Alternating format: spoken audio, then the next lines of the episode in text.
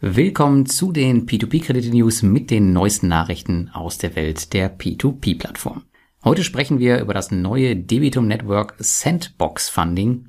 Wir werfen einen Blick auf die neuen Risikobewertungen bei Mintos. Es geht um das Russland-Update bei Twino, um den Click-Cash-Fall auf Income Marketplace und wir sprechen über die neue Counter-Offer-Funktion bei Crowdpeer.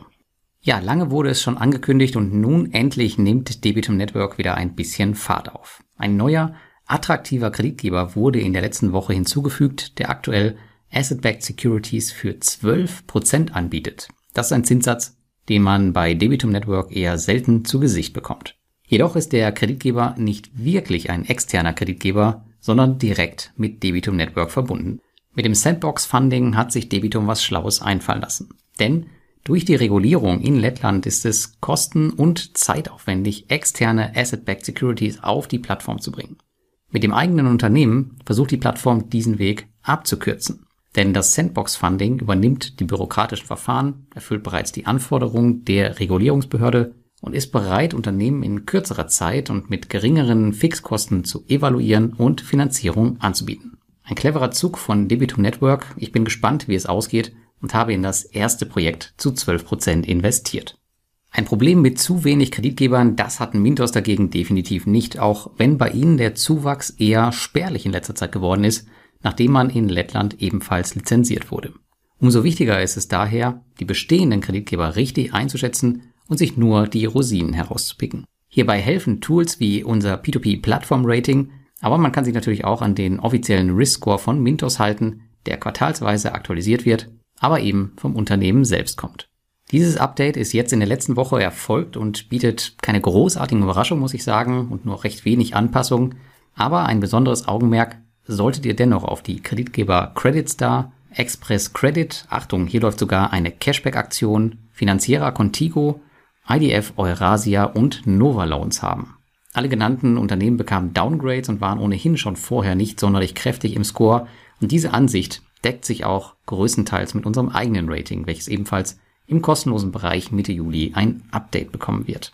Die News Nummer drei: In der letzten Woche musstet ihr bei Wire Investia einen neuen Eignungstest ablegen. Der hat übrigens mittlerweile bei mir funktioniert. Eine Woche später war jetzt auch Twino dran.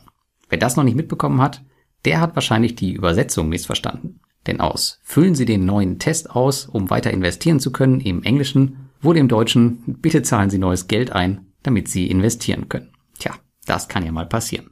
Ansonsten gab es noch ein Update zur Rückzahlung der russischen Kredite. Diese gehen weiter vorwärts, jedoch weitaus langsamer als beispielsweise bei Peerberry. Pro Monat kommen hier im Schnitt ungefähr 2% zurück und somit stehen wir nun bei rund 22,5%. 5,3 Millionen Euro, die fehlen also noch. Gehen wir davon aus, dass die Rückzahlgeschwindigkeit aufgrund der Sanktionen so bleibt, müssen wir hier mit einem Zeitraum von drei bis vier Jahren für den restlichen Betrag rechnen. Ob drei bis vier Jahre jedoch reichen, damit ClickCash seine Schulden auf Income Marketplace bezahlen kann, ist jedoch eher fraglich. Im Juni haben sie es immerhin geschafft, 2000 Euro zurückzuzahlen. Ja, du hast richtig gehört, ich habe hier keine Null vergessen. Rund 160.000 Euro, die stehen noch aus und sollte es in diesem Tempo weitergehen, dann wird Income Marketplace wohl erst das zehnjährige Jubiläum feiern, bevor wir die Gelder wiedersehen. So schlimm ist es aber im Grunde nicht, der Anteil des Kreditgebers ClickCash gemessen am Gesamtportfolio von Inca Marketplace, der ist wirklich minimal und fast zu vernachlässigen. Solltest du also nicht dein gesamtes Geld in ClickCash investiert haben, dürfte es dir eigentlich nicht allzu schlecht auf Income gehen. Dennoch ist diese Situation natürlich unschön, mag der Betrag auch noch so klein sein. Auch gibt es leider keinen wirklichen Fahrplan, wann final mit der Rückzahlung denn zu rechnen ist, also bleibt wie immer nur abwarten und informiert bleiben. Und damit kommen wir zur letzten News. Die Crowdfunding-Plattform Crowdpeer, dessen Team ich ja erst kürzlich in Vilnius besucht habe, hat ein neues Feature für den Zweitmarkt aktiviert. Als einzige Plattform bietet sie nun sogenannte Counteroffer an. Worum handelt es sich dabei und wie könnt ihr sie nutzen? Counteroffer steht für Gegenangebot und ist eine interaktive Lösung, die es uns Investoren ermöglicht, unseren eigenen Preis für einen auf dem Sekundärmarkt zum Verkauf stehenden Kredit anzubieten. Der Verkäufer des Kredits, der kann dann das erhaltene Gegenangebot annehmen oder ablehnen.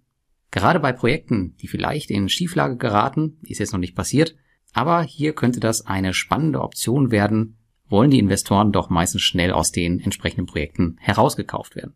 Für den Käufer bietet das auf der anderen Seite wieder die Möglichkeit, unverhoffte Schnäppchen einzuheimsen oder vielleicht auch auf Fehler der Verkäufer zu hoffen.